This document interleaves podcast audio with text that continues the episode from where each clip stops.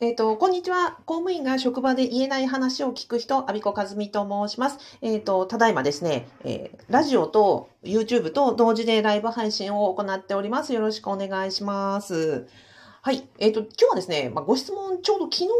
たまたまね、お二人から同じご質問いただいたので、あと、私が公務員からを辞めて、えー月賞100万円まで、え到達いたしましたビジネスモデルを語りますというお話をしたいと思います。はい。で、えっ、と、聞こえてるかな？うん。はい。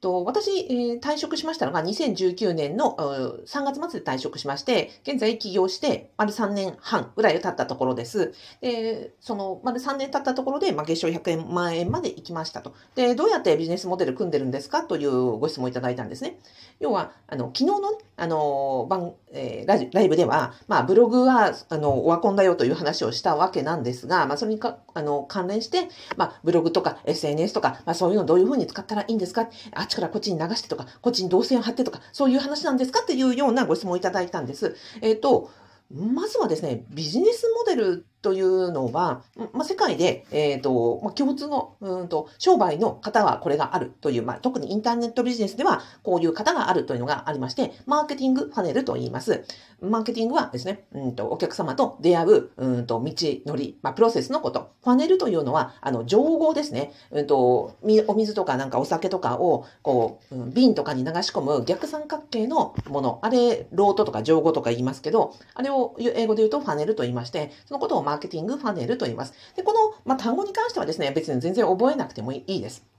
で私はね、よくですね、あの、商売って恋愛と同じだなって思ってるんですよ。だからそのマーケティングファネルという言葉よりも、なんか恋愛をイメージしていただくとすごくわかりやすいんじゃないかなと思います。恋愛というのは、で皆さんもその恋愛経験を思い出していただきたいんですが、まず、あの、相手と知り合うプロセスがありますよね。あの、たくさんの人と知り合いますと。で、そこで、そこから、あ、この人いいなっていうふうに思って、なんか、あの、ちょっとお話したいなとか、なんか挨拶したら感じが良かったなっていうふうに思って、なんか相手に興味を持ったり、相手に好意を持つ。で、えっ、と、お互い、なんかそうですね、お話をしたり、まあ、食事に行ったり、り枝に行ったりとかして、あの、お互い交流を深めていき、最後お付き合いするというところが、こう、恋愛の流れじゃないですか。あれがまさに、えっ、と、商売でいうところのマーケティングファネルなんですね。最初、えっ、と、知らない人同士でしたと。で、あなた、このラジオを聞いていただいたりとか、YouTube を見ていただいている方は、どっかで私のことを知ってくださったと思うんですよ。えっ、と、それが、えっ、と、マーケティングファネル、商売で言えば、まあ、タッチポイントと言います。どっかで私を知ってくださる。で、そこから、え、こんな人がいるんだと思って、まあ、興味を持っていただいたら、他の何か、例えばラジオを聞く、YouTube を見るとか、うんと、私と直接会うとか、なんかいろんなことで、えー接点を持ち、で、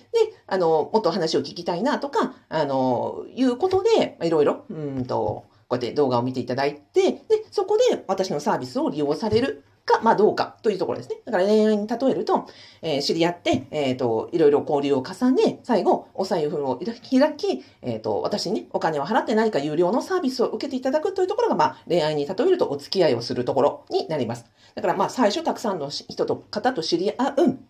で、それで、えっ、と、まあ、交流を深めていって、まあ、一定数の方が、えーお金を払ってくださるというような仕組みなわけです。で、まあ、商売と恋愛とどこが違うかというと、恋愛は基本的にはね、あの、お一人としか、まあ、お付き合いはできないじゃないですか。でも商売は同時進行で、えー何何人も、何百人と何何千人とお付き合いできるというところだけが違うことで、まあ、それ以外は本当にですね、出会いから、まあ、信頼関係を重ねて、えーお互い知り合って、えー仲良くなっていくというプロセス。これが、まあ、恋愛と商売と全く同じ形になってます。こう考えるととてもわかりやすいと思うんですよね。じゃあ、えっ、と、その、私のビジネスモデルって何ですかっていうところなんですが。あ、水さんありがとうございます。じゃあ私のビジネスモデルって何ですかっていうと、まさにこのたくさんの方、一人でも多くの方と知り合って、で、知り合った方と、あの、コミュニケーションを深めて、で、その中で、まあ私を気に入ってくださった方が、私にそのお金を払ってサービスを受けてくださる、単にこれをやってるだけなんですね。で、じゃあ、うん、肝はどこかというと、やっぱり、より多くの方と知り合うきっかけを作るというところと、あとは私とそのコミュニケーションを取れるとか、私のことを知っていただくとか、まあ要はその交流を深める場所を増やしていくというところがこの2つのポイントがあります。あ、ケティさんこんにちは。で、えっ、と、じゃあどうするのということなんですけど、まあ、うん、一般的にはね、そのブログとか SNS とかもいろいろありますが、あ、ナミさんありがとうございます。えっ、と、で、えなんだっけ、あ、そうそうそうそう、うん、たよりたくさんの方と知り合うということと、えっ、と、より、まあ、交流を深めていく。だから恋愛に例えると、ね、恋愛したい小人が欲しいと思ったら、よりたくさんの方と出会いのチャンス作んないと、恋愛には発展しないじゃないですか。で、それは、うんと、さあ、皆さん、過去の恋愛を思い思い出していただいて、どういう方と恋愛になりました？大体多いのは、まあ、同じ学校だったとか、同じクラスだったとか、同じ職場だったとか、同じなんかこうサークルだったとか、えっ、ー、と、バイト先で一緒だったとか、友達の友達だったとか、要はもともとリアルの接点があって、なんかその共通点があって、で、そこからなんかお互い知り合って今日、あの、仲良くなったっていうパターンが一番多いと思うんですね。だから実は商売も同じで、SNS とかブログとか、全く見ず知らずの人とインターネット上で知り合うよりは、あなたが所属されていた学校とか、お友達とか、コミュニティとか、職場とか、そういうリアルのあなたを知っている方と、より、あの、が、実は一番、その商売において、えー、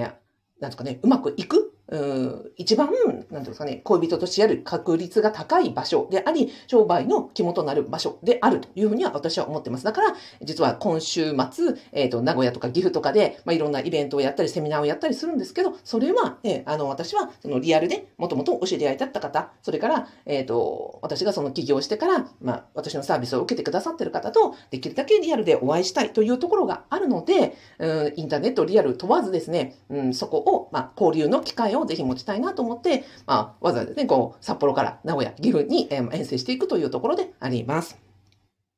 から、そう、えっ、ー、と、ブログとか SNS っていうのは、なんかこう、ビジネスモデルというと、全く知らない、なんかインターネットの向こうにいる見ず知らずの人と出会うというイメージを多分ね、持ってらっしゃると思うんですが、実は違いますよと、あなたの普段のあなたを知ってる方が、実は一番商売していく上で、一番の味方になってくれるし、あの、一番なんかこう応援してくれるし、実は、あの、今後お客様になってくださる可能性が高い方です。だから、うん、そうですね。私が一番意識しているのは、普段どんな方とお知り合いになっても、まあ、お役に立てるとは思わないまでも、なんか失礼をしない。まあ、例えば挨拶をするとか、何かね、していただいたらお礼を申し上げるとか、何かされている時にはなんかできるの応援があれば、なんか応援させていただくみたいな形で、まあ、どんな方とも、うん、そうですね、失礼がないように、まあ、その方に私ができる範囲で、うん、誠実に関わるっていうところを、まあ、実は一番意識しているところです。はい。あ、ケティさんありがとうございます。あ、はなちゃんありがとうございます。です。だからそうそうそう。だからネットでなく、リアルの、まあ、つながり、知り合いが非常に大事にしているというのはそこですね。で、あとは、うんと、ビジネスモデルね、あの、SNS がいいんですか、ワードプレスがいいんですか、ね、アメブロがいいんですか、うんぬんかんぬんっていう、ね、ツイッターだ、インスタだってありますけど、うん、そうですね。私が意識してるのは、もうとりあえずね、やれること何でもやれ、やろうって思ってます。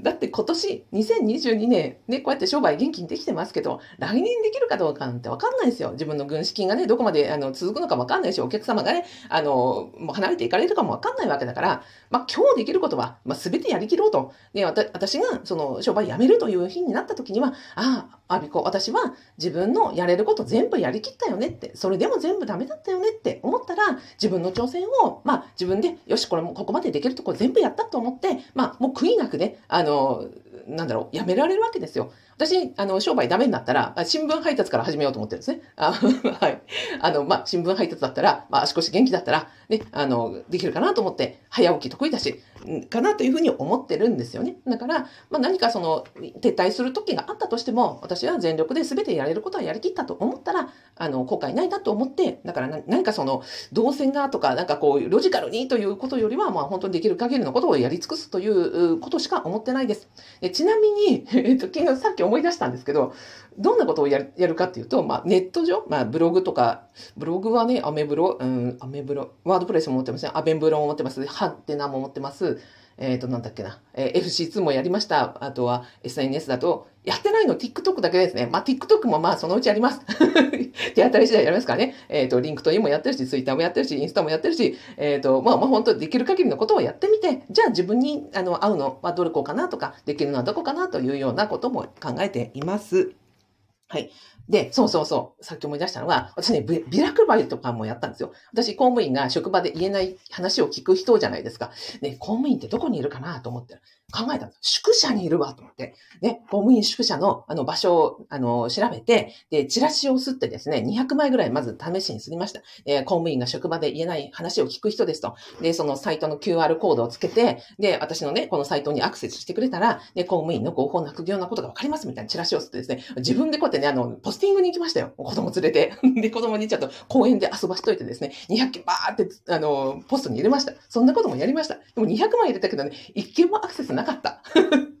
でもやったらやったで、あ、ポスティングもしたなって思ってるし。で、ポスティングの他に思いついたのはティッシュです。ティッシュになんか自分の名刺をほら入れて、で、あの、役所の、役所のね、通勤される朝、あの、通勤ラッシュの時、バーッと配りに行こうかなとも思ってます。それも、またね、あの、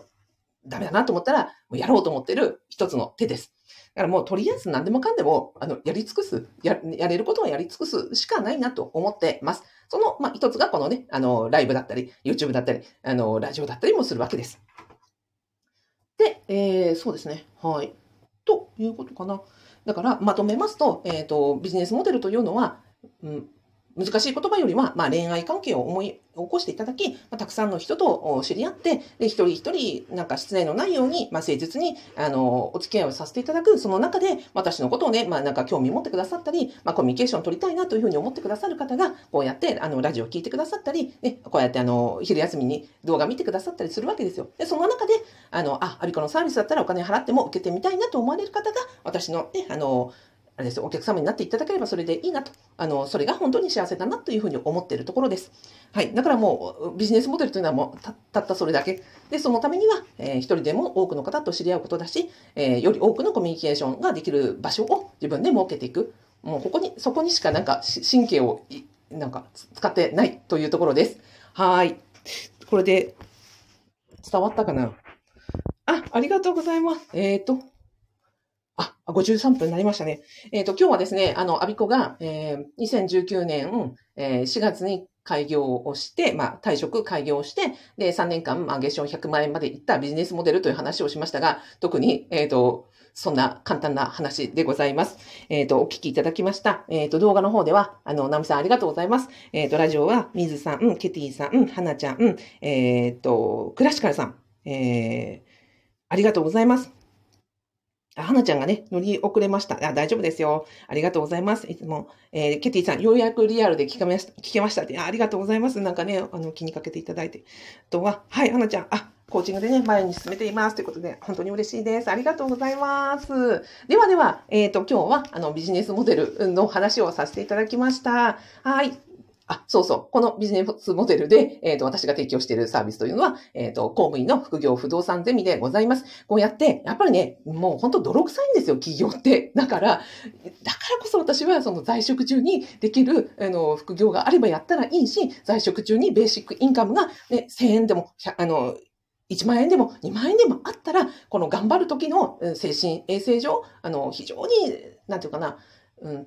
頼みの綱になるうん、ので、だから、だからこそ在職中に不動産やりましょうと。で、ベーシックインカムがあって、辞めるも辞めないも選択肢がある自分、そしてもし企業とかね、いろいろ夢を追うのであれば、そのベーシックインカムがある状態が自分のことを本当に励ましてくれますので、ぜひですね、あの、今の話聞いて、あ、そっかと、企業の準備として不動産というのは、その直結するんだというふうに思っていただきましたらですね、動画の概要欄、そしてラジオの説明欄に、えっ、ー、と、アビコカズミの副業不動産ゼミの無料動画セミナーをご案内してますので、ぜひご覧になってみてください。はい、最後までありがとうございいました。じゃあ、午後も頑張りましょうね。失礼します。